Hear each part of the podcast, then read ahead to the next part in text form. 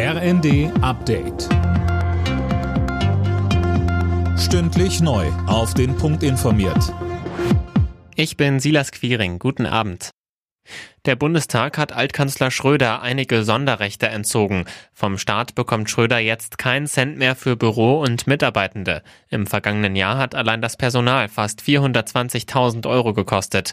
Ein Ruhegehalt und seine Bodyguards soll der Altkanzler aber behalten dürfen. Schröder steht wegen seiner Arbeit für russische Staatskonzerne massiv in der Kritik. Auch das EU-Parlament fordert Sanktionen gegen Schröder. Bundeskanzler Scholz hat der Ukraine weitere Unterstützung zugesagt. In einer Regierungserklärung verteidigte er auch die Lieferung schwerer Waffen. Sönke Röhling, scharfe Kritik kam von CDU-Chef Merz. Er sagt, deutsche Rüstungsfirmen würden seit Wochen auf Exportgenehmigungen für schwere Waffen warten. Es würde schon lange nichts mehr geliefert. Scholz erwecke da einen falschen Eindruck. Katharina Dröge von den Grünen warf Merz dagegen vor, Bierzeltreden zu halten. Das sei schlechter Stil und werde der Situation nicht gerecht. Den Linken ging es generell zu viel ums Thema Waffen. Dort sieht man keine Bemühungen, Frieden zu erreichen. Und auch die AfD forderte, die Regierung solle nicht nur mit Kiew, sondern auch mit Moskau reden.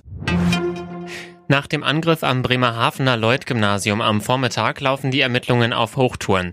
Ein 21 Jahre alter Mann schoss in der Schule mit einer Armbrust auf eine Mitarbeiterin. Zu dem Opfer sagte Oberstaatsanwalt Oliver Konstin. Inwieweit er in einer Beziehung zu dem späteren Opfer der Tat gestanden hat, das werden wir sorgsam aufklären äh, müssen. Zu dieser Person kann ich nur sagen, dass es sich um eine Beschäftigte der Schule handelt und die gesundheitliche Situation leider immer noch so ist, dass wir nicht sagen können, dass keine Lebensgefahr besteht.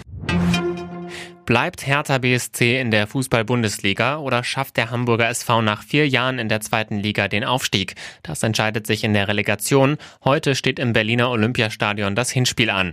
Los geht's um 20.30 Uhr. Alle Nachrichten auf rnd.de